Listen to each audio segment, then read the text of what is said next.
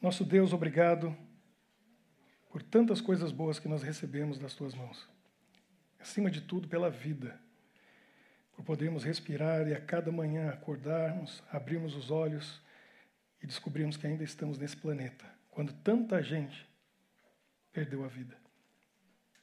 E às vezes coisas ruins acontecem e a gente questiona, mas a gente devia se perguntar por que, que tanta coisa boa acontece na nossa vida. E o motivo disso tudo é o Senhor, nosso Deus. Obrigado por tudo. Toque a nossa mente, o nosso coração, agora que vamos estudar um pouco a tua palavra e entender mais do amor de Jesus. E é no nome dele que nós oramos. Amém. Bom, a gente teve uma série chamada Ponto de Vista. Aí eu descobri que tinha alguns aí que estavam com a visão meio torta. E a gente falou de visão dupla, periférica, oblíqua. que mais? Turva. Tá sabendo melhor que eu, eu que escrevi o negócio. Você vai fazer a próxima série, Henrique. A Marinete tem certeza que, que sabe tudo também, né? É, então, olha aí. Colocaram aí, agora não tem como esquecer. Mas vamos, vamos colocar. Obrigado. Agora vamos, estamos começando uma nova série com quatro episódios e ela se chama Resgate. E hoje a gente vai ver o melhor lugar. Tá aí os quatro temas. Aí você se perdeu, onde você vai? Se não pôde vir, vai no canal no YouTube. Está tudo gravado lá. Aí você vê os anteriores. Só não tem ainda nesse canal do, do YouTube os que vão vir. Porque a gente ainda não inventou uma máquina para pegar do futuro. Mas os que passaram tá todos lá. Você pode ver que não vai perder. Semana que vem, mudando a rota, muito interessante. No terceiro final de semana de fevereiro, perdendo para ganhar. Alguém joga xadrez aí? Tem algum enxadrista? mais ou menos. Vou pôr você para jogar com meu menino de quatro anos. Já ganhou de mim duas vezes. Quatro anos. Moleque é terrível. E eu voltarei. Vocês sabem que todos eles têm uma história. Porque meu negócio, eu sou contador de história. O pessoal acha que eu sou professor, pastor, escritor. Eu sou contador de história. Por quê? Porque, porque história História é uma das coisas mais legais da vida. Né? Ó, cinema é história, teatro é história. Você lê quantos romances e livros estão por aí? É história. História em quadrinho. Estamos na capital mundial das histórias em quadrinhos, Bruxelas. É história que está ali. E esse livro aqui é o quê? História. E quem que não gosta? A gente é criança, né? E o pai e a mãe da gente, antes de dormir, sempre conta. E tem criança que Papai, conta uma história daquelas de assustar. Tem criança que gosta e tem outras que vão correr para debaixo da cama, né? Tem história que não é, não é muito boa. Hoje, melhor lugar. E eu vou contar quatro histórias de resgate para vocês, que mais me impressionaram, que mais me marcaram. Porque não precisa nem explicar essa imagem, né? Olha, no meio do oceano, qual que é o melhor lugar? Não tem dúvida. E tem uma família uma família inglesa, isso há muito tempo atrás, foi antes, um pouco antes de eu nascer. O pai da família, eles tinham uma fazenda na Inglaterra, família não é Robinson, é Robertson. E o pai, a mãe, um filho mais velho e dois meninos gêmeos. Ele estava cansado de trabalhar naquela fazenda durante 15 anos ou mais, não aguentava mais. Trabalhar, trabalhar duro, porque fazenda é o seguinte: não tem. Tem feriado? Não tem. Tem descanso? Não tem. Tem final de semana? Não tem. Tem férias? Não tem. Principalmente se tiver animais. Porque animal, animal é fácil de cuidar, né? Você tem vaca, se for vaca leiteira, você explica para elas: vou passar um mês na Espanha, vocês fazem o seguinte: ó, o leite vocês põem ali. Não tem jeito. A minha esposa é, é do Rio Grande do Sul, a família dela, uns têm é, eles têm vacas leiteiras, outros lá nas fazendas deles, eles têm aviário. É um negócio que você vira escravo daquilo. Todo dia, quatro da manhã, levanta, vai lá para ordenhar as vacas. Mesmo que seja, é, antigamente era manual, né? hoje tudo mecanizado. Mas tem que ir lá fazer, não tem jeito. E é de manhã e de tarde, duas vezes. Não tem férias, não tem descanso, como que você faz?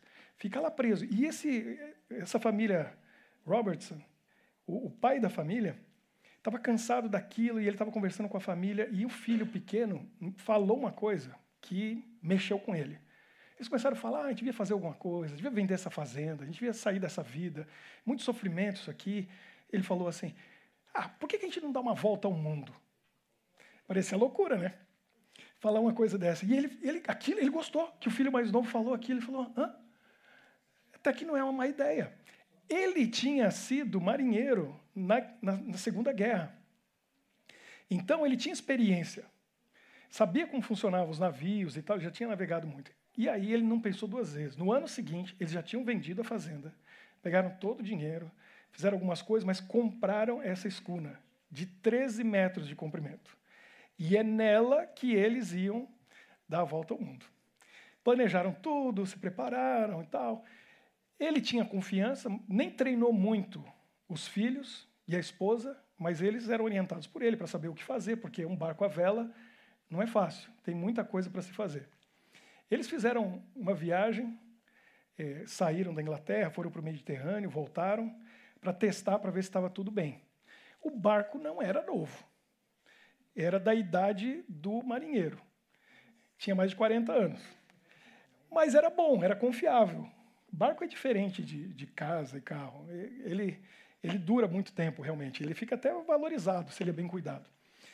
E eles pegaram uma tempestade terrível nessa primeira viagem. As, as, as, as ondas eram muito altas e eles conseguiram passar, e aquilo deu empolgação para eles. Não, a gente consegue, vamos fazer. Planejaram toda a viagem e foi assim que eles decidiram fazer. A gente está olhando, primeiro, em cima foi uma viagem anterior que alguém tinha feito, tinha dado as dicas para ele, e eles resolveram fazer o trajeto que aparece na linha de baixo. Lá está o nome da Lucette, que era o nome daquela embarcação. Saíram lá do sul da Inglaterra, passaram por, por, Lisboa. Cadê o pessoal que morou em Lisboa? Tem gente por aí, né? Que morou em Lisboa. Passaram lá por Lisboa, entraram no meio do Oceano Atlântico, atravessaram, foram lá para as ilhas do Caribe, subiram um pouquinho, foram na Jamaica, tá tudo bem até aí, tranquilo. Chegaram lá em Miami, voltaram, e atravessar o Canal do Panamá. Tudo isso foi em 1972. Bastante tempo, né? Foram para as Ilhas Galápagos. Todo mundo já ouviu falar das ilhas famosas Ilhas Galápagos, que são do Equador. Passaram um, um, tempo ali, umas três, quatro ilhas, visitaram, tiraram fotos, viram aqueles animais exóticos que tem por lá e tal. E aí iam começar a travessia pro, no meio do Oceano Pacífico, indo para o sul, ou seja, lá para Nova Zelândia ou Austrália, acho que era na Nova Zelândia que eles iam. Ali é a maior distância que você encontra no mundo, no oceano, vai atravessar só água. Era muito longo. E quando eles estavam começando, saíram das Ilhas Galápagos, estavam indo, estava tudo bem, tudo tranquilo, de repente. O, o imprevisto aconteceu, mas uma coisa assim que é muito difícil de acontecer veio, vieram algumas baleias orcas, que é chamado de baleia o quê? Qual é o apelido dela? Baleia assassina. Por que, que ela tem esse nome, baleia assassina? Porque, na, na realidade, elas não atacam seres humanos. Ela não tem nada contra a gente. Se ela tiver com fome, não vai comer pessoas. Ela, e outra, primeiro, que é um erro muito grande chamar a baleia orca de baleia. Ela não é baleia. O que, que ela é? É golfinho. Ela é um golfinho, muito maior que os golfinhos né, menores lá, mas ela é um golfinho. Elas atacam as baleias. E quando elas estão em grupo, por isso que ela é baleia assassina, elas rodeiam as maiores, a maior baleia que existe, mas baleias grandes, que é o maior ser, né, o maior animal no, no, no reino é, mamífero, o maior mamífero, elas conseguem matar uma baleia e comer. E imagina-se que o que aconteceu, quando viram por ser 13 metros e o casco escuro do barco, elas acharam que era uma baleia. E foram lá ver se era mesmo. E deram só duas cutucadas. Foi o suficiente para abrir um rombo embaixo do barco. E lá se foi a Lucette. Quando o, o, o Sr. Robertson foi lá, entrou, que ele ouviu o barulho e ele ficou preocupado com as duas pancadas e eles viram as baleias. Mas aí, como elas perceberam que não era, viram as orcas, né? não era baleia, foram embora. Não, não ficaram preocupados com eles. Não vão comer madeira. Mas aí ele viu o tanto de água que estava entrando e falou: vai afundar. E rápido, ele falou com a esposa, com os filhos, falou, ó, pega aí a, a, a, balsa de sobrevivência, aquele, aquele barquinho, já joga na água e vão jogando as coisas lá dentro. E eles conseguiram jogar. Não foi muito boa a escolha. Conseguiram jogar ali um saco de laranjas, essa foi boa. mas aí conseguiram jogar um saco de cebolas e outro saco de limão. Era o que tinha para comer. Imagina, água, conseguiram várias garrafas de água e foram colocando, e em questão de minutos, perderam o barco. A fazenda foi para o fundo do Pacífico. Está lá até hoje. E aí começou a aventura. Porque eles estavam num lugar muito remoto que não tinha como ter resgate e eles não conseguiram comunicar e ninguém sabia que tinha afundado. Não tinha socorro vindo. Como que aconteceu o resgate? Ninguém está tá vindo. Então eles tinham que contar com, com a sorte. Essa, é, essa é a quarta, é a, é a terceira, a terceira série, tá? que é controle. Que eles tiveram que contar com coincidência, com destino, com a sorte. Esses são os temas de, em março. Se preparem, que vem coisa aí. Olha lá, eles ficaram na balsa atrás, que era inflável.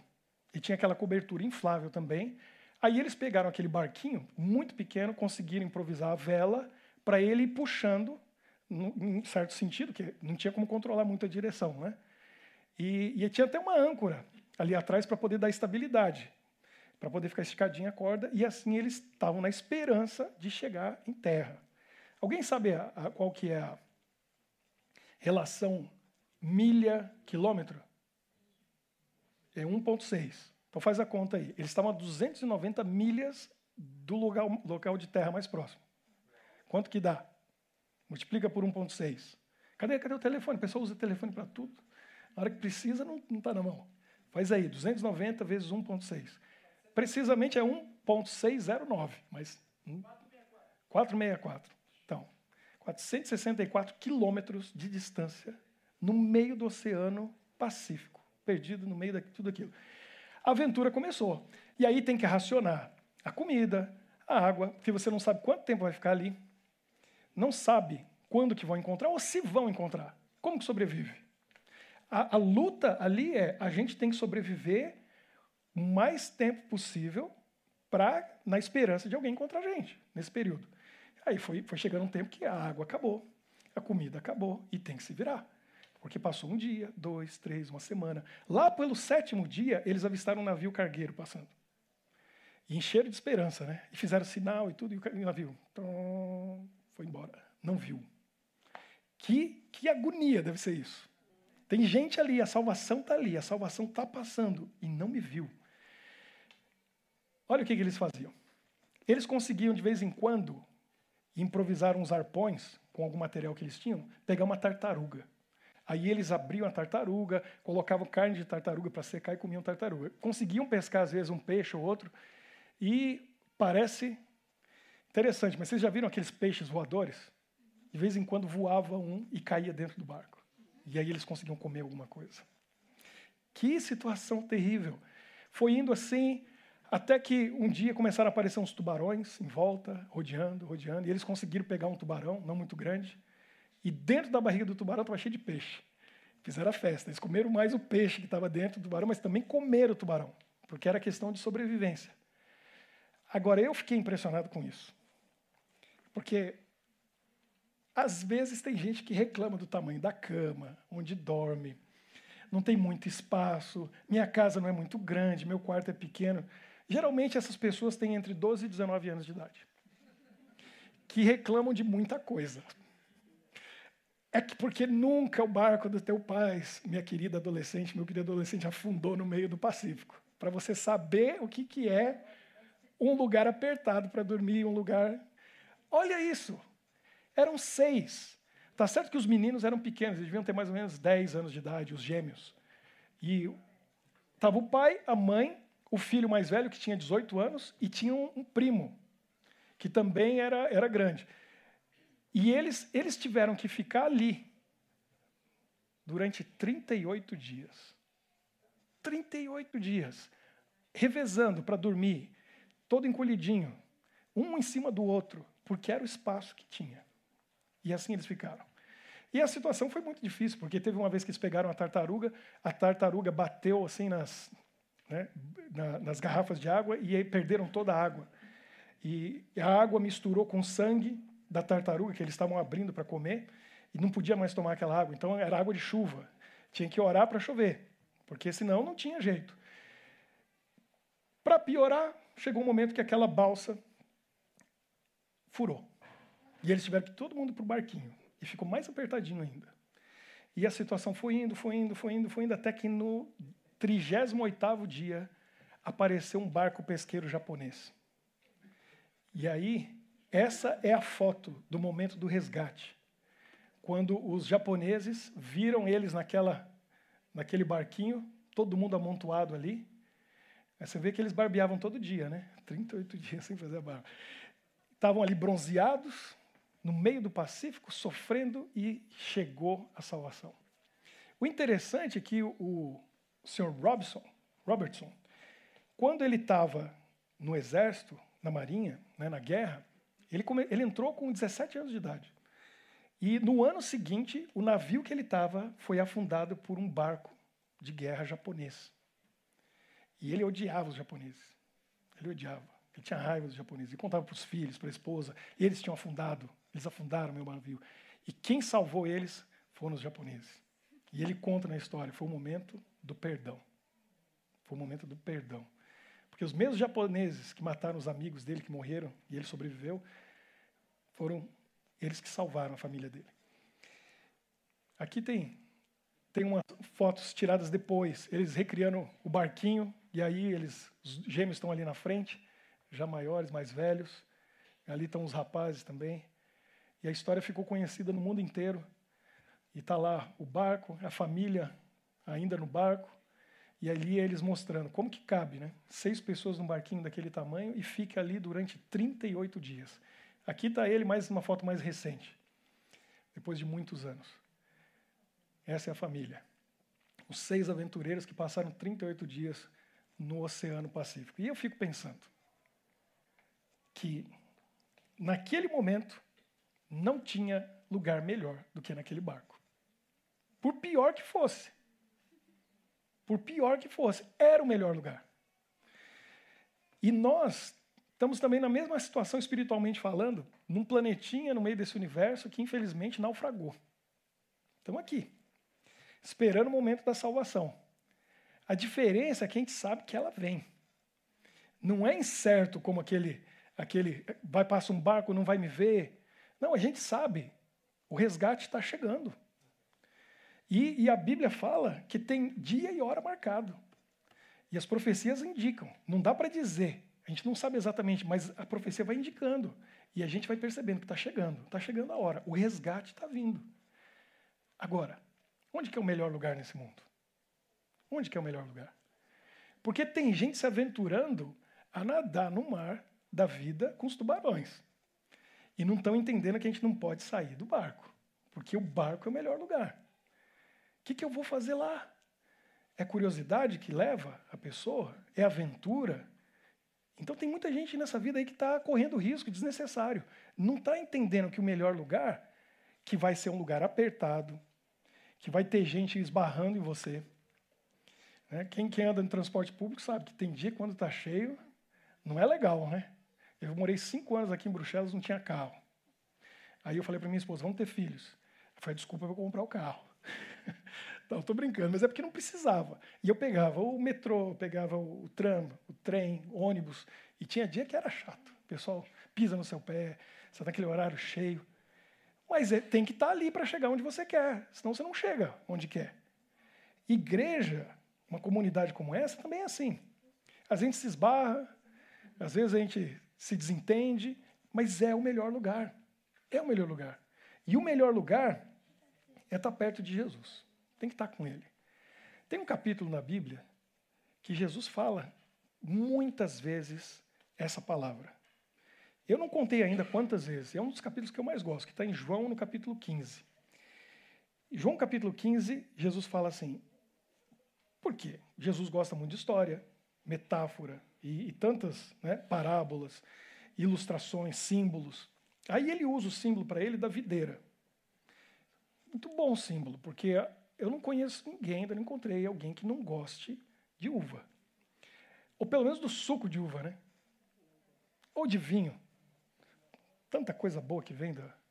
Ou de passas, que tem gente que nem sabe que é uva aquilo, né? É, muito bom, né? Tem gente que põe em tudo. Eu, aí eu já não curto muito. Porque tem gente que põe no arroz, põe na maionese. Põe... Vamos fazer uma pesquisa. Pesquisa na hora, eu quero ver. Que é eu e minha esposa agora. Seja sincero. Quem gosta de arroz com passas, levanta a mão. Tem uma galera aí. Eu como, mas não gosto. Quem gosta na maionese? Batata com maionese, tá aquela maionese. Quem gosta com passas? Levanta a mão. A minha esposa coloca maçã também. É top. Tem gente que gosta, né? É. Então, essas pessoas aí gostam do agridoce, gostam de misturar. Eu sou mais do tipo assim, sal é sal, açúcar é açúcar, doce é doce, salgado é salgado. Sou mais assim. Eu me aventuro às vezes com as coisas assim, mas não sou muito fã de, de passas, não, nem de maçã na maionese. Mas Jesus usa o símbolo perfeito ali naquele momento que ele diz assim: Eu sou a videira e vocês são os ramos que estão conectados comigo. Aí, se você já ouviu João 15, você deve se lembrar, porque ele, ele dá um alerta, ele fala assim: ó, você tem que estar ligado em mim. Que se você estiver ligado em mim, você vai produzir um fruto que é uma delícia que vai dar nossas passas, vai dar uva. Você vai produzir bastante. E aí eu vou limpar e você vai produzir mais, mas tem que estar conectado comigo.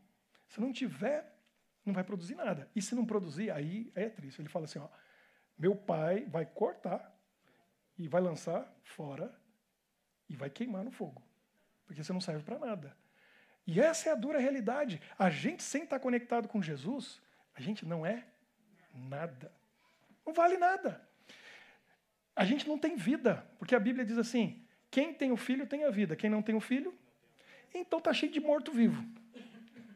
É o cheio de zumbi aí. Cheio de zumbi. Porque a pessoa acha que está viva, mas não está. Se ela não está ligada a Jesus, é só questão de tempo para ela mostrar que ela está morta.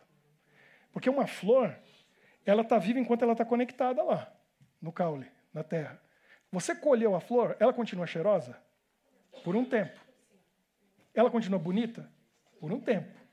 Ela está viva? Não está mais. Não está mais, já está morta. É questão de tempo. Então a gente precisa estar conectado com Jesus. Sabe qual é a palavra que ele fala? E repete, e repete. Porque ele está dizendo: o melhor lugar é a videira. Você tem que estar conectado na videira. A palavra que ele repete, repete, repete é permaneça. Permaneça. Você vai lendo lá e vai, conta quantas vezes ele fala: permaneça, permaneça, permaneça, permaneça. Permaneçam em mim e eu permanecerei em vós. João 15, 4. Se você ficar em mim, eu vou ficar em você. Se você permanecer em mim, eu vou permanecer em você. E tudo que você precisa na vida é de mim na sua vida. Então permaneça em mim. Por que, que ele fala permaneça em mim? E aí eu vou permanecer em você? Porque ele não vai embora. A parte dele está garantido. Ele vai ficar. Olha só. Se alguém permanecer em mim e eu nele, esse dá muito fruto, pois sem mim vocês não podem fazer coisa alguma. Você acha que consegue fazer alguma coisa? Sem mim você não consegue fazer nada. Do que, que Jesus está falando? Tenta para você ver. A gente acha que consegue fazer as coisas. Eu conheci lá no Japão uma senhora que ela, a situação dela era complicada. Porque ela falou assim, pastor, eu tenho um problema. Ela, ela ia nas lojas e comprava roupas compulsivamente. Só que ela tinha uma autoimagem muito boa. Porque o peso dela era um e as roupas que ela comprava eram outro. Então ela não usava nenhuma. Ela acabava doando para todo mundo. Ela tinha um tamanho é, XXXL e ela comprava S. Tipo assim. E ela acabava doando, porque ela não usava. Mas ela falou, mas eu estou bem melhor, porque antes eu tinha outra compulsão. Por que, que você acha que ela ficou XXL?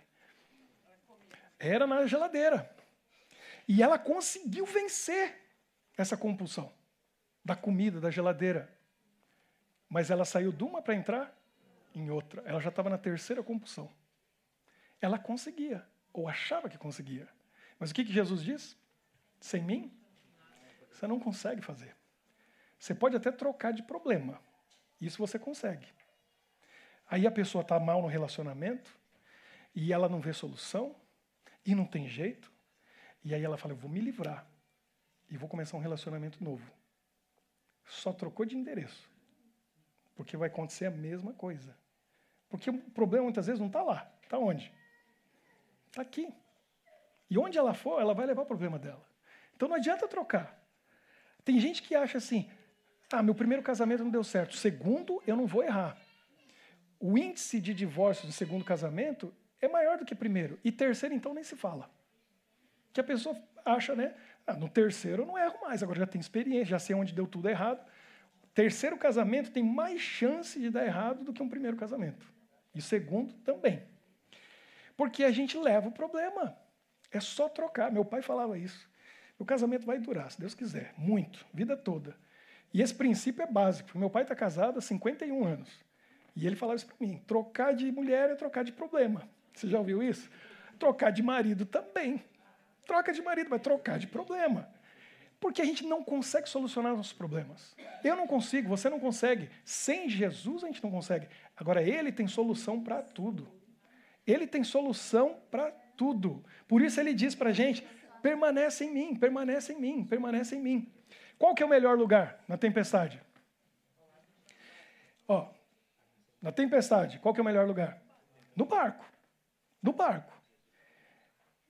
Agora, aqueles discípulos eu não entendo. Eles não estavam entendendo quem é Jesus. Porque está lá o vento, tempestade, o barquinho para lá e para cá. Jesus está no barco, está dormindo. Meu amigo, minha amiga, se Jesus está no barco, deixa ele dormir. Só o fato dele estar tá no barco é garantia de que o barco não vai afundar. Não tem como, é impossível. O barco não afunda com Jesus dentro. Pode estar dormindo, Jesus, deixa ele lá quietinho, fica só assistindo a tempestade passar. Porque esse barco não afunda. E eles lá, acorda Jesus, porque ele não está entendendo que a gente vai naufragar. Como que vai naufragar se Jesus está no barco? Não tem como. Por isso que ele diz assim para a gente: permaneça, permaneça comigo, fica aqui no barco. Ele não vai afundar, eu estou no barco. Se Jesus estiver na sua vida, ela não afunda. Não tem como. Se ele estiver no seu casamento, não acaba. Ele resolve tudo. Se ele está com você no seu trabalho, ele vai resolver os problemas. Nos seus estudos, na sua vida particular, nos seus sonhos, nos seus projetos. Se Jesus está ali, não vai afundar. É impossível afundar. Você tem que ficar no barco, fica com ele. Só tem um momento que é seguro sair do barco. Qual que é o momento? Se Jesus estiver fora do barco e falar, vem, pode ir. Você não afunda. Não afunda. Eu só sei de dois homens nesse mundo que andaram sobre as águas. Um foi Jesus. O outro foi aquele que olhou para Jesus e falou: Eu acredito. Eu acredito que eu posso. Porque se Jesus falou, vem, eu vou. Não, mas ninguém anda sobre as águas. Até encontrar Jesus. Não anda. Não anda. Não, casamento não dá certo. Até encontrar Jesus, não dá certo. Encontrou Jesus? Dá. Funciona. Não, mas isso aqui ninguém nunca conseguiu, ninguém conquistou, isso é impossível. Tem que encontrar Jesus. Se Jesus falou, vai, vai, porque vai dar certo. Agora, eu vou mostrar para vocês, porque um dos motivos que eu gosto do capítulo 15 de João. Porque tem um dos versos mais lindos da Bíblia. E eu acho que as pessoas leem, passam por cima e nem prestam atenção. Porque se parasse para ler o que, que Jesus falou, não foi eu. Não foi João que escreveu, foi Jesus que falou aquilo. Para mim, é um dos versos mais poderosos da Bíblia. E se você for um pouquinho inteligente, como eu tento ser, você vai gravar onde está esse verso. Você vai memorizar ele e você vai aplicar na sua vida. Porque eu fiz isso e eu, eu, eu não dá nem para contar tanto de coisa boa que aconteceu. Quando chega no verso 7, aí Jesus fala isso aqui para você. O que criou o universo? Aquele que colocou você nesse planeta e te deu vida. Ele diz para você: se vocês permanecerem em mim, e as minhas palavras permanecerem em vocês, o que, que a gente pode fazer? Pedirão o que quiserem, e lhes será concedido.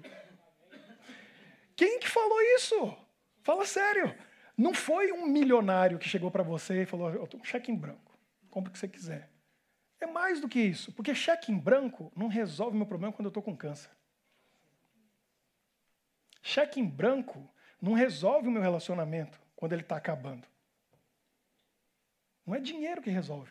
O Criador do universo fala para você: se você ficar comigo e a minha palavra ficar com você, pede o que você quiser, está feito. Mas por que, que Jesus falou isso? E será que isso é verdade? Bom, quem não conhece Jesus pode desconfiar. Agora, quem tem intimidade com ele, sabe que ele não mente. Sabe que o que ele diz é para valer. É sério isso. Por que, que ele falou isso? Porque a pessoa que permanece nele vai se tornando igual a ele, vai se identificando com ele. A pessoa cuja palavra dele está no coração vai pedir para ele aquilo que ele já quer te dar. Sabe por quê? Porque tem um outro verso que Paulo diz assim: que o Senhor opera em nós o querer e o efetuar. O que quer dizer isso? Ele coloca em nós a vontade, o querer, aí você quer tanto aquilo que você ora pedindo para Deus te dar aquilo que ele já queria te dar. Só que ele não vai dar se você não pedir. Não recebeis porque pedis mal, foi o que Jesus falou. Mas ele falou: pedir, dar-se-vos-á. Buscar e achareis. Bater e abrir-se-vos-á. Tem que pedir, senão não recebe. E às vezes Deus quer dar uma coisa para a gente e a gente não sabe o que ele quer dar. Mas ele só vai dar se pedir. Aí o que ele faz? Ele coloca vontade. Aí você tem vontade. Eu podia contar para vocês dezenas de histórias na minha vida de coisas que Deus me deu assim. Porque eu levei isso aqui a sério. Eu sei que Ele pode dar qualquer coisa se eu pedir, se eu quiser. Deus cuida, cuida, cuida muito da gente. Ele está ao nosso redor, protegendo e guardando. Mas muitas vezes nesse mundo a gente sofre acidentes, doenças. E isso acontece com todo mundo. Davi ficava assim, meio confuso com isso. Tem um salmo que Davi diz assim: por que, que a injustiça acontece com o justo? Por quê?